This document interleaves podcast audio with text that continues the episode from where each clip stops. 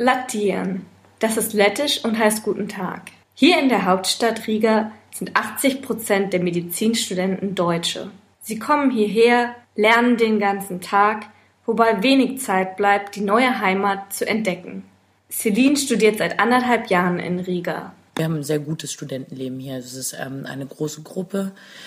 Das äh, Semester ist eigentlich im starken, äh, starken Kontakt miteinander, weil man natürlich im Ausland ist und die Situation gegeben ist, dass, ähm, dass es für alle neu ist. Man ist förmlich aufeinander angewiesen.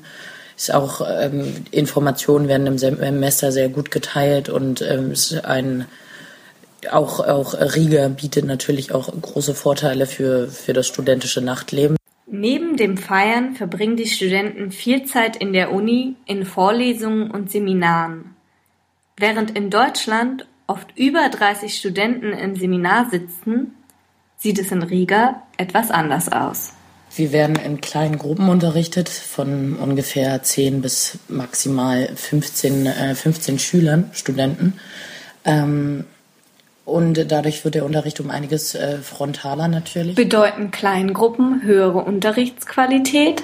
Letzten Endes ähm, mangelt es in gewissen Punkten, denke ich, an der, an der Qualität des Unterrichts, sodass der Student nicht einen wirklichen äh, Vorteil ähm, durch, durch diesen äh, kleinen, kleinen Klassenunterricht hat.